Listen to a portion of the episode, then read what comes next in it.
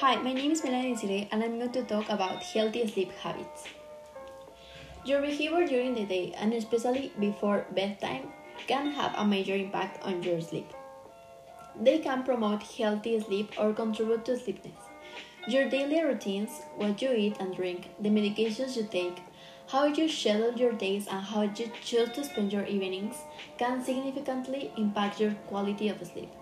Even a few slight adjustments can, in some cases, mean the difference between sound sleep and a restless night.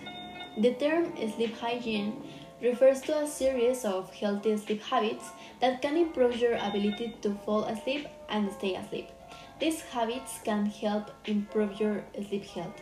When people struggle with insomnia, sleep hygiene is an important part of cognitive behavioral therapy. CBT. The most effective long term treatment for people with chronic insomnia. CBT for insomnia can help you address the thoughts and behaviors that prevent you from sleeping well. It also includes techniques for stress reduction, relaxation, and sleep schedule management.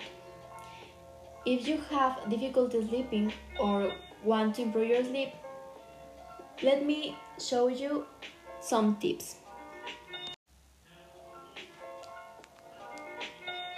Follow these tips to establish healthy sleep habits.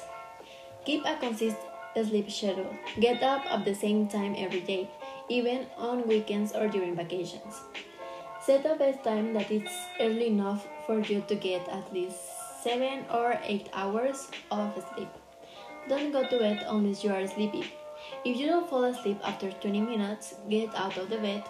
Go do a quiet activity without a lot of light exposure it's especially important to not get on electronics. Establish a relaxing bedtime routine. Make your bedroom quiet and relaxing. Keep the room at a comfortable, cool temperature. Limit exposure to bring light in the evenings.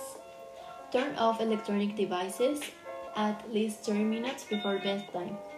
Don't eat a large meal before bedtime. If you are hungry at night, eat a light, healthy snack. Exercise regularly and maintain a healthy diet.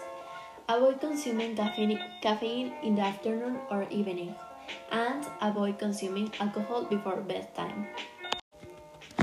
Thank you for listening to my podcast. I hope these tips will help you.